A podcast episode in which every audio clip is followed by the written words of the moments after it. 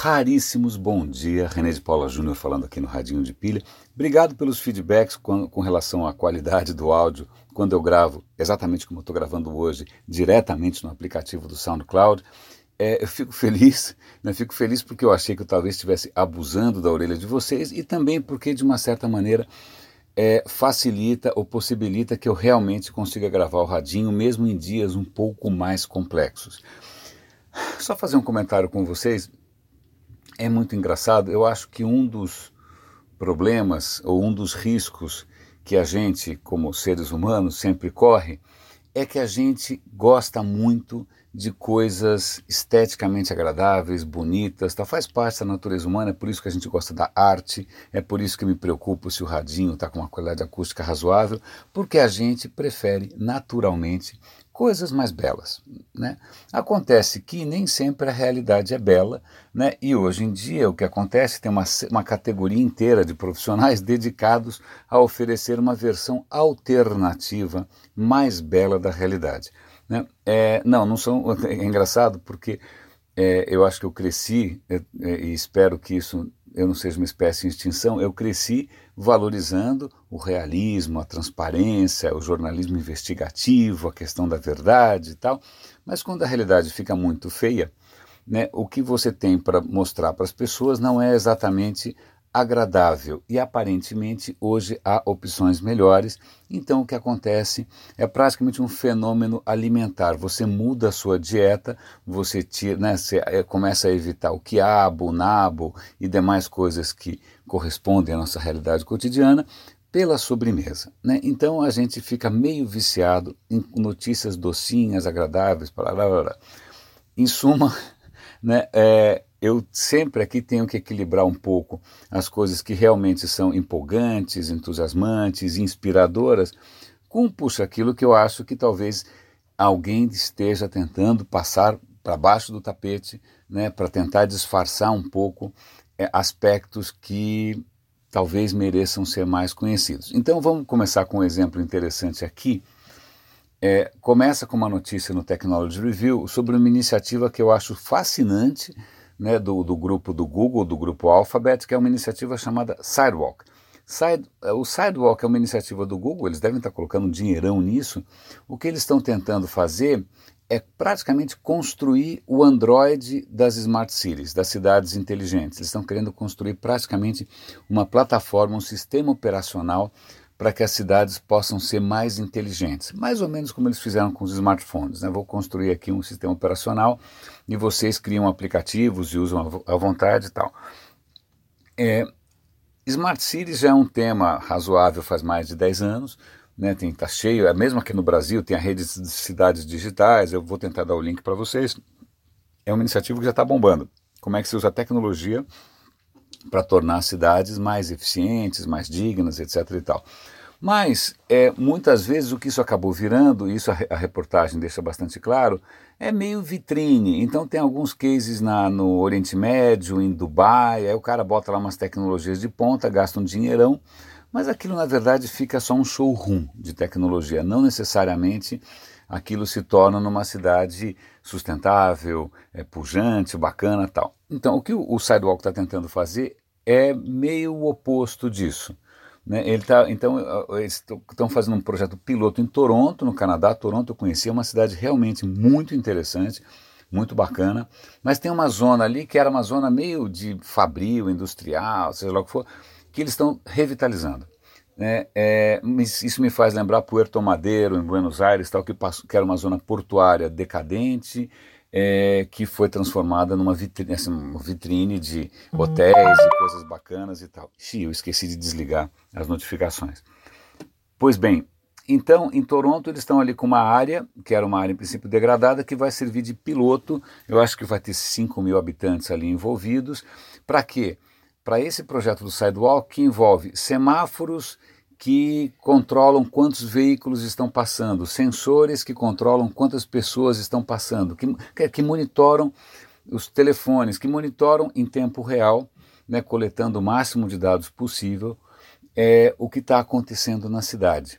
Né? e aí, em princípio, isso permitiria que a cidade fosse mais inteligente, mais ecológica, mais sustentável. Você poderia, por exemplo, pressupondo é, ou então adotando carros autônomos, como os carros autônomos, em princípio, seriam mais precisos, mais, é, mais confiáveis, em princípio, as ruas poderiam ser mais estreitas para os carros, a, a, pista de rolamento mesmo, deixando mais espaço para as calçadas, né, e aí bicicletas elétricas. Então, eles estão pensando ali em vários experimentos ao mesmo tempo para tentar desenvolver esse sistema operacional das cidades para que desenvolvedores e empresas criem aplicativos ou soluções em cima disso bacana, mas aí vem o lado que eu falo de, de PR, porque isso poderia ser mais uma daquelas histórias para mostrar como o Google é legal, como inteligência artificial, como a tecnologia.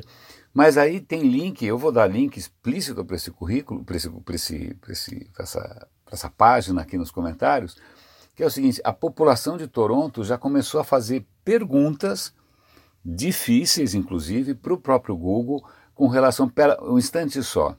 Eu quero entender o que, que você vai fazer com esses dados, o que, que você vai coletar sobre a gente.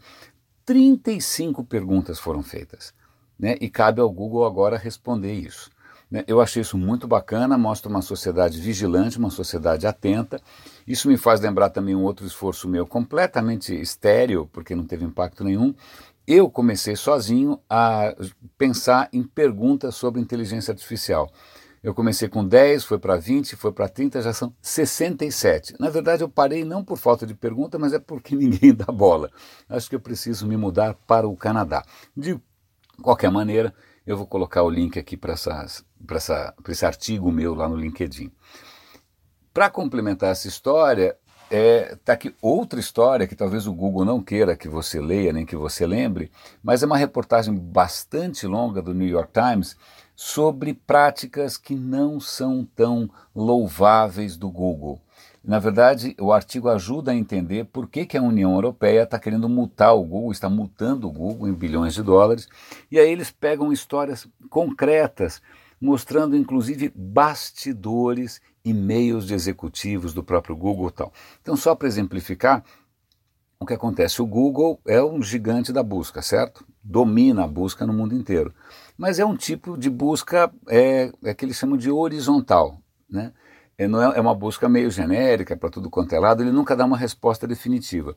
Aí o que acontece? Eles contam o caso de um casal inglês que criou um serviço de busca que eles chamam de vertical. É um, eles tinham princípio, um, em princípio um desses sites de relacionamento, matchmaking e tal, para juntar as pessoas, eles pegaram essa, esse algoritmo e resolveram aplicar para outras situações. Você quer achar qual é o melhor preço, você achar, quer achar qual é melhor, o melhor televisor. Não? São perguntas que o Google na época não respondia bem. Pois bem, esses caras lançaram o serviço, começaram a ir super bem. Eu sei que um belo dia os, é, é, engraçado porque, como todo mundo, né, o tráfego deles dependia muito do próprio Google. Né? Embora eles concorressem com o Google, o tráfego deles dependia do próprio Google. O que acontece de um dia para a noite, o tráfego deles vindo do Google caiu 85%. Quando eles foram ver o que estava acontecendo, o Google mudou não só o algoritmo, mas a maneira como ele apresenta os resultados. Para quê? Para priorizar os próprios serviços né, e, e colocando os concorrentes mais lá para baixo. Isso tem um impacto é, assim, colossal. É, e não foi só com, com Foundem, chamava Foundem, Foundem.com, ou ponto .co, sei lá, era, eu vou dar o link aqui para vocês verem depois. Então o que acontece? O Google percebeu um concorrente, percebeu que isso ameaçava o modelo de negócios e fez o que? Mudou a maneira como o próprio Google funciona para priorizar o que? O próprio Google. E antes que isso pareça uma teoria da conspiração, o artigo menciona e-mails de executivos, dizendo explicitamente: esses caras são uma ameaça, a gente não pode conviver com isso. E aí eles citam outros exemplos em que o Google teria procedido da mesma maneira. Eles citam, por exemplo, o Yelp, que era um site também vertical, também especializado em restaurantes e tal, o Google tentou comprar o Yelp, o Yelp não topou, e aí eles começaram sistematicamente a apresentar nas buscas os próprios resultados do Yelp. Ou seja, matando a necessidade do Yelp, bypassando, mais ou menos o que fizeram também com os jornais. E aí tem mais outras histórias, quem mais que fala ali também? Acho que falou do Yelp, falou do Foundem, Está me dando branco aqui, tem mais algum caso ali também. Mas para mostrar que a prática da empresa não condiz com, aquele, com aquela lenda, né, que é o Google dizendo é, don't do evil ou do no evil, não façam o mal. Né? Na verdade, a hora que você traz executivos de mercado, você tem que bater bônus, as práticas continuam sendo as práticas é, truculentas, né, tubaronescas é, do mercado, que é simplesmente, se possível, aniquilar a concorrência.